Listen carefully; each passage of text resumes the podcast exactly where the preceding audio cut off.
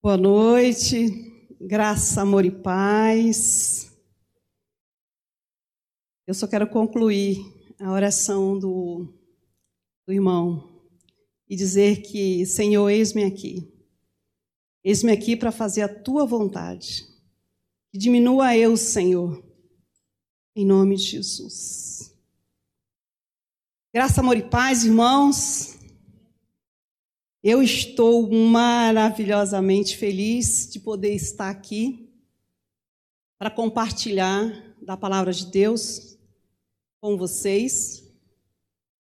E gostaria que vocês abrissem a palavra de Deus em 1 Reis 17.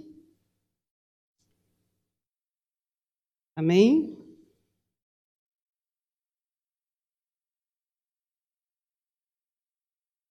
Primeira Reis 17.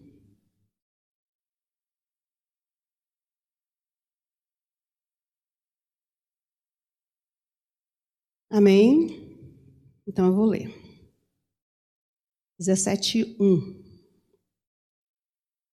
Então Elias, o tesbita, dos moradores de Gileade, disse a Acabe: Tão certo como vive o Senhor, Deus de Israel, a quem eu sirvo, não haverá orvalho nem chuva nos próximos anos, a não ser quando eu disser.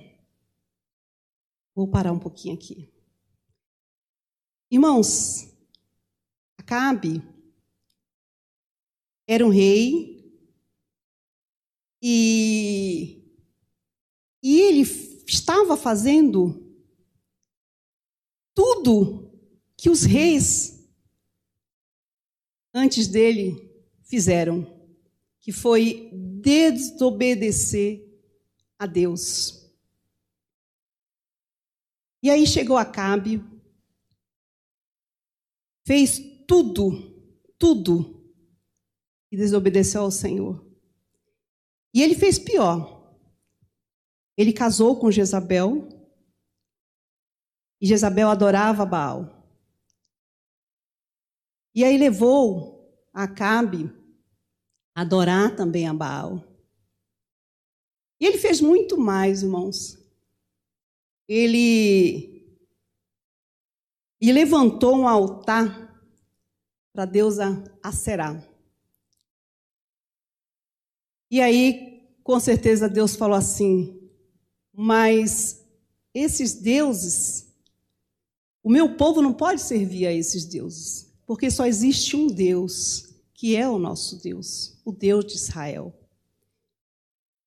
E levou esse profeta, profeta Elias, a chegar lá e falar para Acabe: olha, tão certo como vive o Senhor, Deus de Israel, a quem eu sirvo, não haverá orvalho nem chuva nos próximos anos, a não ser quando ele falar, quando Deus falar.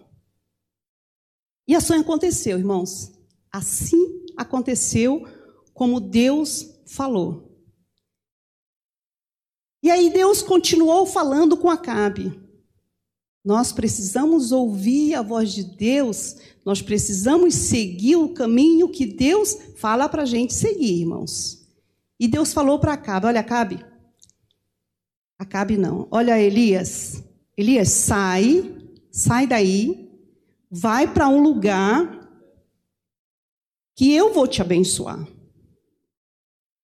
E Elias foi. E Deus é tão maravilhoso, Deus é aquele que providencia tudo em nossas vidas.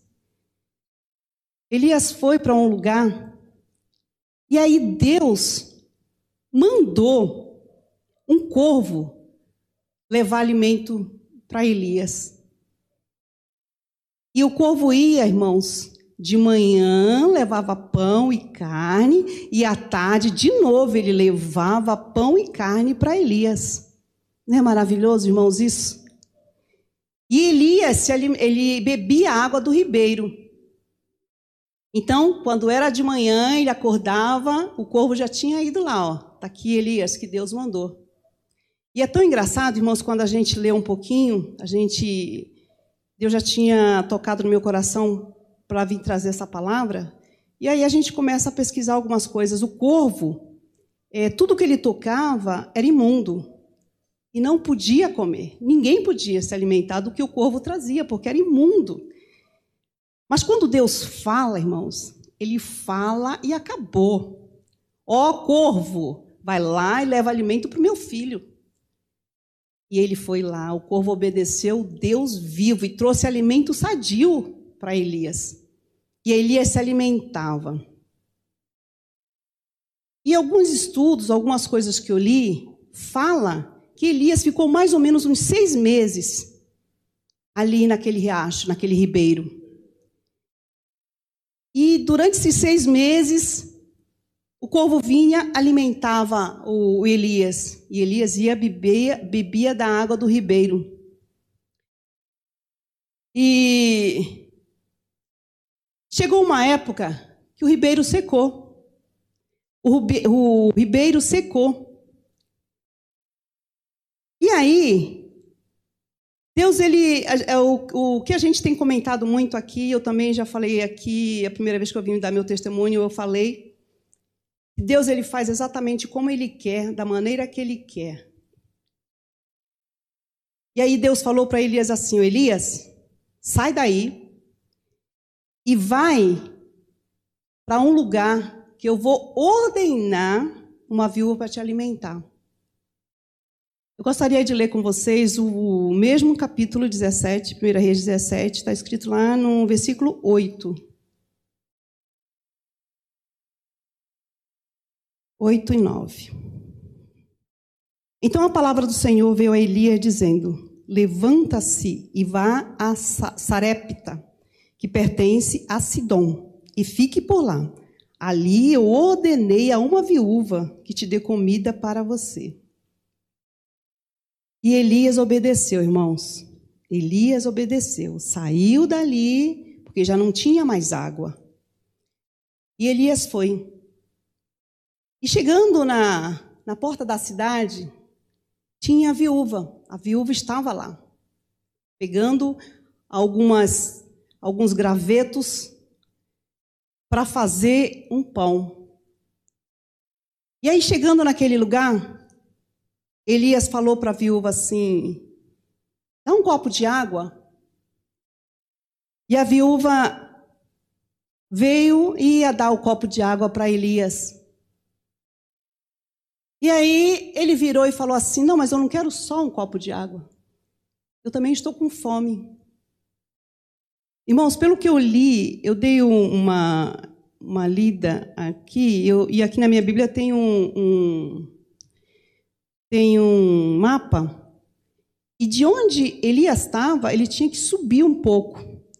Porque ele passou, ele passou por Betseba, passou pelo, pelo mar da Galileia, até chegar é, aonde Deus tinha falado para ele, ele andou um pouquinho.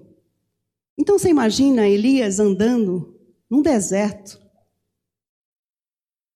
Porque lá na frente a gente já leu que Deus tinha falado para não ter mais água, não, não chover. Então, se não tinha, se não estava chovendo, estava totalmente seco. E não tinha o que se alimentar? Porque se a gente precisa de um vegetal, o vegetal precisa da, da água. Se a gente precisa de uma verdura, de uma verdura, a verdura também precisa da água. Se a gente precisa se alimentar de um animal, o animal também precisa da água. E estava completamente seco. Então Elias devia estar morrendo de sede e morrendo de fome. E aí ele pede para a viúva: eu preciso de comer. E, e aí a viúva olha para ele e fala assim: Meu senhor, eu só tenho um pouco de farinha e um pouco de azeite. E a única coisa que eu tenho é isso. E o que eu tenho, eu estou pegando aqui esses varetos para fazer uma, um fogão a lenha, como a gente tem lá no interior, né? Minha família tem uma, uma casa, minha tia, e lá a gente, a minha família faz muito coisa no, no fogão a lenha. E aí eu lendo isso aqui, eu lembrei. E como é bom comida na fogão a lenha, né? E aí ele estou pegando essa, essas lenhas aqui para fazer um pão e comer eu e meu filho. E ele fala para ela assim: é, Você vai fazer exatamente o que você falou. Você vai fazer o pão, só que você vem trazer para mim. A mulher deve ter olhado, irmãos. Falar, meu Deus do céu, esse cara deve ser folgado. E é muita ousadia de Elias, irmãos. É você crer num Deus do impossível. Porque você falar para Deus, Senhor, não deixa, não deixa faltar nada na minha casa. E você acreditar que isso não vai acontecer, e se acontecer, você acreditar que ele continua sendo Deus, é uma coisa. Mas você profetizar na vida de uma pessoa que não tem nada na sua casa e tem um filho ainda para sustentar, porque ela era viúva, é uma ousadia, é uma confiança, é uma intimidade com Deus, porque ele tinha certeza do que ele estava falando. Ele tinha certeza. E aí ele fala para ela. Vou até anotei aqui. Fala para ela assim: que Deus manda falar para você que até vir a chuva de novo não vai te faltar nada. E a mulher acredita em Elias, irmãos. E ela faz exatamente como ele mandou ela fazer. Foi lá, fez o pão, deve, deve ter feito o melhor pão, trouxe para ele, ele comeu, trouxe a água, ele bebeu, e ela foi lá também, fez o pão, deu para o seu filho e comeu. Com certeza já começou a multiplicação aí. E aqui a vida financeira dela mudou. Deus transformou a vida financeira daquela mulher, abençoou ela com certeza era uma mulher muito inteligente, com certeza ajudou os vizinhos, ou até começou a vender pão para vender e abençoar a vida dela financeira. E lendo algumas coisas, parece que Elias ficou ali mais ou menos uns três anos com aquela viúva. E Deus abençoando aquela viúva, Deus abençoando aquele, é, eles ali abençoando a vida dela, a vida do filho e a vida de Elias, porque Elias ficou na casa daquela viúva. Ela tinha é, a casa dela e em cima tinha um quarto e ele ficou morando naquele quarto, Elias. E a promessa se cumpriu, irmãos. Elias ficou ali. Por vários, pelo que eu já li, parece-me que ele ficou por três anos mais ou menos três anos. Irmãos, essa viúva era uma viúva pagã. Ela servia o deus Baal e a Será. Ela deveria ter um altar para adorar esses ídolos. Eu quero ressaltar aqui que Deus ele não faz acepção de pessoas. Ele, quando ele quer trabalhar em uma vida, ele trabalha do jeito que ele quer. Porque se a gente parar um pouco, a gente vai ver que tinha várias viúvas ali. Deveria ter muitas viúvas, até mesmo no povo hebreu, no povo de Israel ali. Mas Deus não. Deus vai falar, eu vou fazer um pouquinho ao contrário. Eu vou tirar ele daqui levar ele lá para a viúva para ela conhecer um Deus vivo. E assim Deus fez. Levou ele lá para trabalhar na vida dela. E ali Deus abençoando, Deus prosperando a vida daquela mulher. E ela acreditava que deveria estar tá tudo bem. Não, está tudo bem agora. Agora é só mudança mesmo, mudança de vida, vida financeira abençoada. Mas tem hora em nossas vidas, irmãos, que que a gente está tão acomodado, a gente se acomoda de uma forma e não, agora é, é Deus que providencia mesmo, eu vou ficar quietinho. E às vezes não é assim, irmãos. Às vezes, quando está muito calmo, a gente tem que ficar em oração. Clamar a Deus por misericórdia. E aí, essa mulher, um dia, o filho dela adoeceu.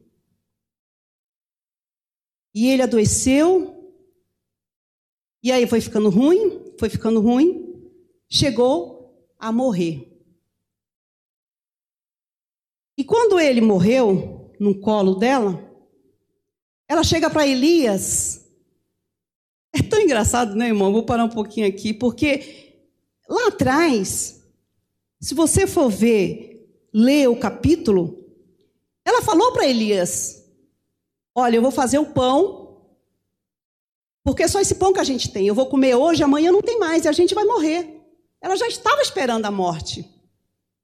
Ela sabia que ela ia morrer porque não tinha mais condições. Ela já tinha perdido a esperança, ela já tinha perdido tudo. Mas Deus vem e providencia para ela a bênção financeira.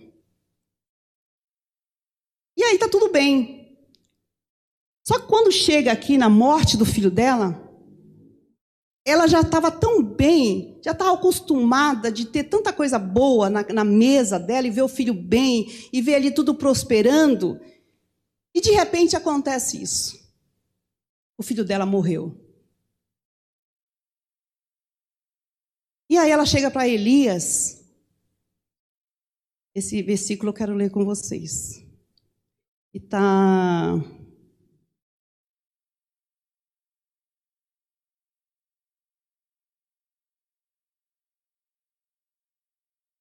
Ah, está no 18. Está no 18. Então a mulher disse a Elias: O que foi que eu te fiz, homem de Deus? Você veio aqui para trazer à memória a minha iniquidade e matar o meu filho? Irmãos, essa, essa palavra iniquidade, ela, ela tem várias em vários momentos da Bíblia fala dessa palavra iniquidade. E eu li bastante coisas também sobre essa, essa palavra iniquidade. Mas eu achei uma coisa assim legal, simples e objetivo. E eu notei aqui. Essa palavra significa uma condição que uma pessoa vive e pratica erros sucessivamente. Alguém que Naquele caminho de erros, não tem mais arrependimento. E essa palavra traz morte espiritual. Sabe aquele erro que você está fazendo, fazendo, fazendo? No começo que você começou a fazer, você sabia que era pecado. Só que você fazia, ah, Jesus me perdoa. Aí depois fez duas vezes. Ai, Senhor, me perdoa, não vou fazer mais. Aí fez de novo. Senhor, me perdoa. Só que hoje você está tão acostumado a fazer ele que para você não tem mais, não, não, não é mais pecado. Isso é iniquidade. É um pecado que você faz, faz, faz, faz, e para você não é mais pecado. Só que aí, irmãos, Aí que mora o grande problema. Porque isso que você, que talvez eu fale que não é pecado, pode ser um pecado que esteja te afastando de Deus. Eu gostaria de ler com vocês também Isaías 59, 2.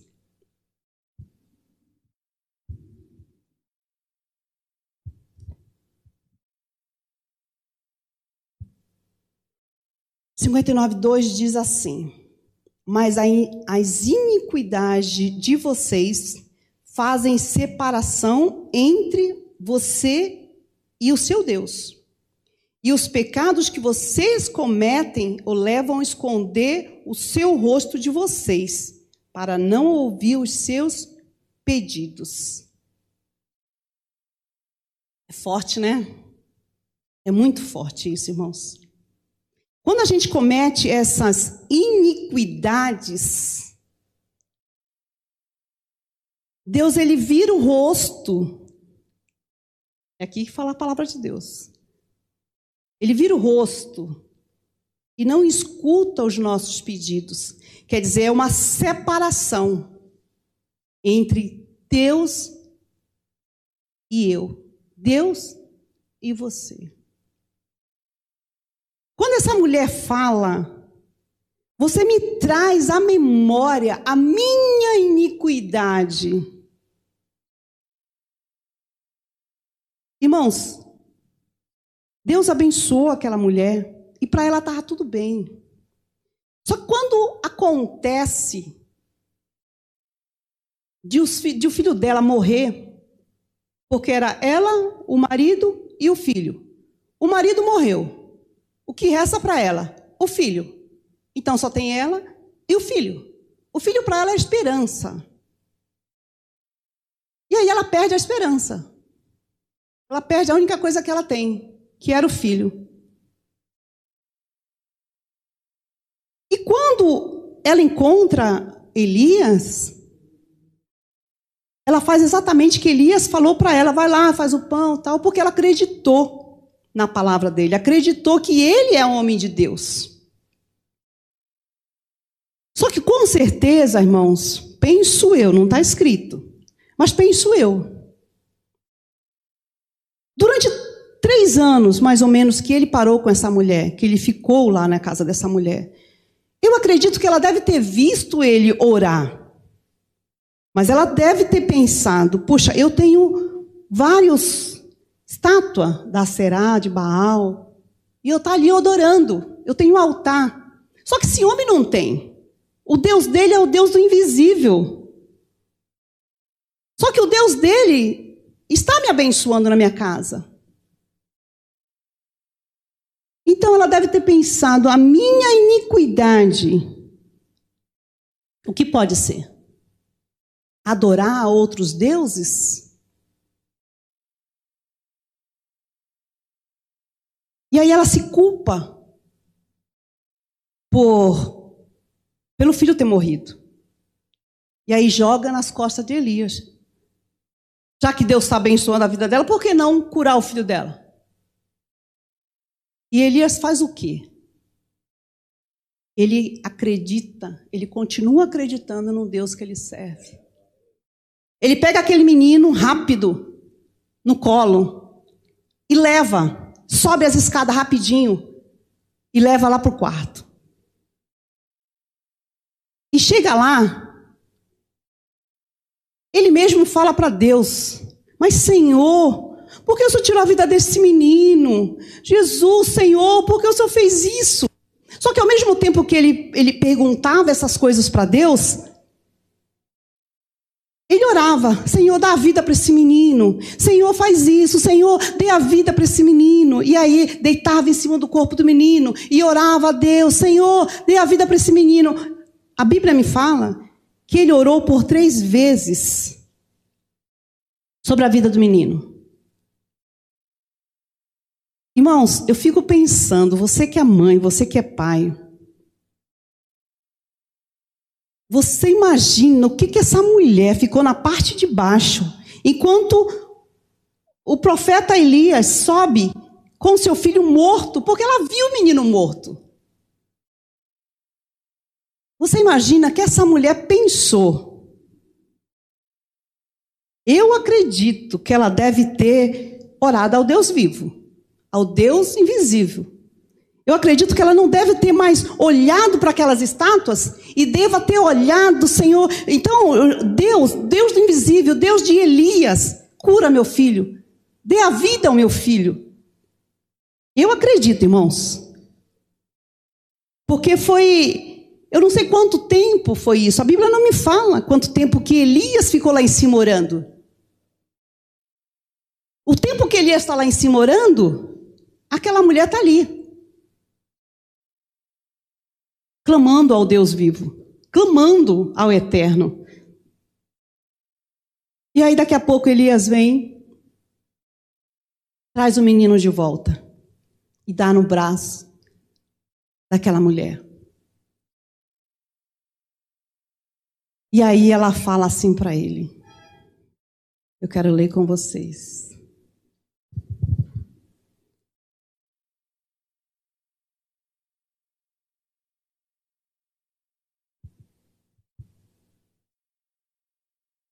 É, 24.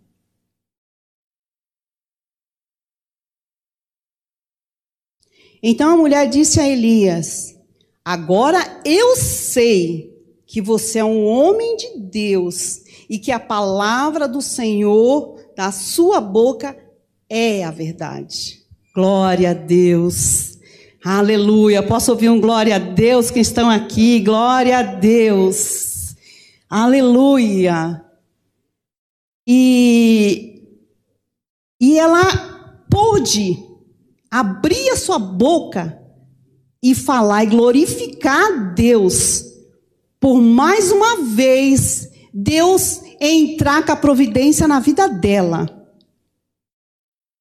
Quando acontece da, daquela viúva falar da iniquidade dela, ela foi confrontada né? Ela foi confrontada.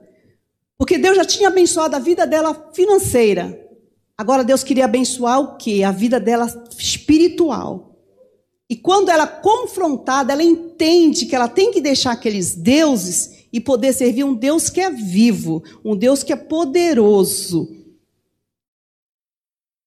Eu vou parar um pouquinho aqui. Eu vou falar um pouquinho do que aconteceu é, conosco esses dias. Há um mês atrás, é, o pastor tem chamado várias pessoas para pregar. E aí a Dani até falou para mim, Márcia, se prepara que o pastor vai te chamar para pregar. E aí depois a Ana Maria também falou, Márcia, te prepara que o pastor vai te chamar para pregar. Aí eu falei, será que ele vai me chamar? Será? Eu, vai me chamar, né? Será? Aí eu peguei, fui, e Deus tocou no meu coração de falar dessa viúva. E aí eu estava trabalhando, tal, é, buscando, orando, lendo algumas coisas, e de repente veio é, do meu marido ficar enfermo, do Marcelo ficar doente. Eu esqueci completamente dessa pregação. E aí a gente começou a correr com ele, vai para um lado, vai para o outro. E eu sei que no domingo ele passou muito mal. É, nós, a gente foi para o hospital, de lá a gente fez alguns exames. E ali, eu vi o meu esposo, olhar para o meu esposo, e os olhos dele já não tinham mais vida. E eu tentando incentivar ele, né, olhar para ele, eu não tinha coragem de ficar olhando para ele porque eu tinha medo dele ver que eu estava com medo. E eu tentando segurar tudo isso. E aí a gente saiu do hospital, a gente foi para o SAMEB, três horas da madrugada, de três horas da madrugada até acho que umas, sei lá, três, é, oito horas mais ou menos, a gente ficou ali conversando. Ele sentava um pouco lá, que ele estava cansado, daqui a pouco ele vinha.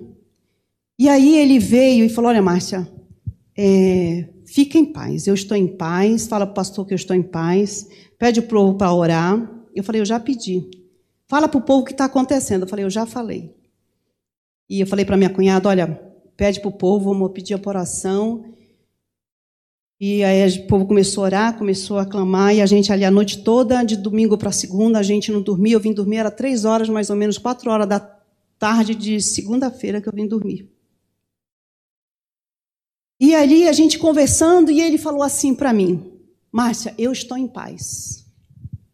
E eu olhava para ele assim, eu falei: Não, você está em paz, olha, fique em paz, fique calma. Ele: Não, eu estou em paz. E eu olhei assim, falei, puxa vida, ele está em paz, ele já quer ir embora para a eternidade, ele vai me deixar.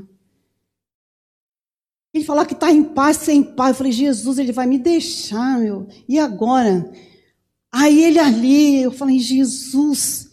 E eu, não, você fica, fica, fica firme, fica firme. Ele falava, só para mim, eu estou em paz. Aí sentava ali, daqui a pouco eu fazia assim, ele fazia assim. E eu tentando segurar para mim não chorar. Quando ele entrou realmente para a sala, onde só tinha o pessoal de, de Covid, já não me deixaram mais entrar. Mas ali eu pedi, pelo amor de Deus, deixa eu ir lá falar com meu esposo, tudo. Porque ali eu tive a sensação que era o último dia que eu ia ver meu esposo. E aí eu pedi para a moça, para a enfermeira, deixa eu ir, deixa eu ir. Ela, não, você não pode entrar. E eu falei, pelo amor de Deus, deixa eu entrar. E aí ela falou, então, é nesse primeiro leito aqui. A enfermeira olhou assim uma para a outra, não pode. Eu falei, pelo amor de Deus, deixa eu entrar. E aí eu entrei. Aí quando eu entrei, ele estava deitado. E, e ali eu, aí eu comecei a chorar. E ele sempre fala para mim que quando ele olha para mim e me vê firme, é sinal que ainda tem jeito. Mas quando ele me vê chorar, ele fala: pronto, acabou. Eu sou um pouco ruim de chorar, só na presença de Deus mesmo, que Deus me quebra de um jeito. Eu falei: eita, Jesus, tem que chorar mesmo. E, e ali eu comecei a chorar e ele olhou para mim e falou: Márcia, fica firme. Márcia, cuida dos meninos. Márcia, cuida de você. Eu falei: pronto, é o fim mesmo, né? Me deu o número dos cartão dele tudo, falou quanto tinha, quanto tinha que pagar, não sei para onde, dar o dízimo, mais dar o dízimo, mais dar o fé. Eu falei, eita Deus, agora acabou. Ele, ele, ele, ele me encaminhou, entendeu? Ó, vai aqui, aqui, aqui, aqui cuida dos meninos, Márcia, é isso. Aí eu acabei, né, irmão? Eu comecei a chorar, chorar, sair dali meia desesperada. E dali ele, a moça, a enfermeira veio me chamou e falou: oh, a gente vai transferir ele. Quando eu vi a ambulância sair dali, eu falei: Senhor, que o Senhor possa acampar seus anjos do lado e ir com ele, porque agora é o Senhor e dele. E aí eu cheguei em casa, irmãos, eu lembrei dessa dessa palavra. E aí eu comecei a questionar com Deus: Senhor, será que eu vou ser essa viúva? Será que eu vou ser essa. Olha como Deus fala com a gente, irmãos. Como que eu vou pregar isso na igreja? Depois de ser viúva, vou pregar essa palavra? Eu não vou pregar essa palavra. Eu, viúva, não vou, Jesus. Eu não vou, eu não aceito. E eu comecei a questionar com Deus. Não posso pregar essa palavra. Eu vou rasgar, não quero mais saber disso aqui. E aí Deus falou: calma, calma. Como que eu vou ter calma, Senhor? E aí passou, falei: não quero mais saber. Deixei, não queria mais saber, nem terminei a pregação. E aí passou os dias tudo, e ali Deus, as pessoas foram conversando comigo, muitas, muitas irmãs, muitos irmãos oraram muito, e me chamava e conversava comigo, e eu orei bastante, clamei. Quando ele melhorou, Deus falou assim comigo: Agora você vai pregar. E fugir como agora, né, irmão? Tá bom, Jesus, eu. Vai fugir. Deus me deu a bênção, não vou ser mais viúva, vou ser uma mulher abençoada. Aí, irmãos, eu entendi mais uma coisa. Aquela mulher era uma viúva.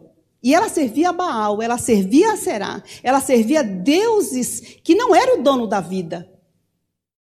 Porque Deus, ele dá a vida e só ele tem o poder de tirar. E quando eu entendi isso, que o Deus que eu servia era o Deus diferente dela, eu falei: eu tenho um Deus que é vivo e o Senhor pode dar a vida para o meu esposo.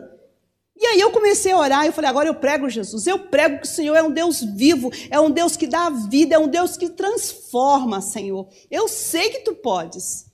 E ali Deus me deu forças. Aí eu falei com o pastor Rubens, olha pastor Rubens, o Senhor me chamou, mas agora quem quer pregar sou eu. Ele falou, sério? Eu falei, sério, pastor, não sei quando. Ele falou, segunda-feira. Eu falei, calma aí, pastor, calma aí. Não, segunda-feira. Eu falei, tá bom, pastor, tá bom, então tá bom. E estou aqui, irmãos. Para honra e glória do Senhor Jesus, meu esposo está em casa, está se recuperando. E eu clamei ao Senhor e quero falar para você que Deus é Deus que Ele fez parar a chuva. Deus é o Deus que providencia alimentos que não vai faltar na sua casa, que não vai faltar na sua mesa. Deus é Deus de vida, que deu vida ao menino. E eu quero falar para você, se você está precisando de, um, de, um, de uma cura, de uma libertação, Deus é poderoso, porque Deus é o mesmo ontem, e Ele é hoje será eternamente. E assim como Ele fez com essa mulher, que não servia a um Deus que era vivo, eu falo para você que nós servimos um Deus vivo, nós servimos um Deus que tudo podes. Em nome de Jesus, levanta, levanta você que está caído, não desanima, levanta, Deus está com você para te dar forças. Em nome de Jesus, não desanima, irmãos, não desanima por nada, entendeu? Porque você tem um Deus que é vivo, irmãos, Deus que é, é, é poderoso, que pode transformar vidas. Em nome de Jesus. Em nome de Jesus, eu declaro na sua vida a bênção da prosperidade. Eu declaro na sua vida, irmãos. Em nome de Jesus, eu quero agradecer muito as orações do, dos irmãos que oraram muito por mim, muito pela minha família, muito pelo meu esposo. Ele, ele está se preparando para vir pregar. Ele tem testemunho maravilhoso que aconteceu naquele hospital. Irmãos, e, e depois que aconteceu isso, eu chegava naquele hospital, porque toda tarde a gente estava ali às duas horas da tarde. No começo eu entrava assim, ó, meio cabisbaixo, preocupada, preocupada. Depois de dois dias eu já entrava assim, em nome de Jesus, Senhor, vai, vai abençoando esse hospital, Senhor. E aí o pessoal tudo assim olhando para mim. E eu, Senhor, em nome de Jesus, eu falei, daqui a pouco o pastor Marcelo grita de lá, para, Márcio! Eu, eita, Jesus vai abençoando este lugar, Senhor. Vai tomando, Senhor Jesus. Vai, vai abençoando, vai curando, vai libertando. São essas palavras que nós temos que falar, irmãos. Em nome de Jesus, nós temos que profetizar a cura, a libertação, a prosperidade. Em nome de Jesus. Nós temos que profetizar na vida de todos aqueles que estão precisando. Em nome de Jesus.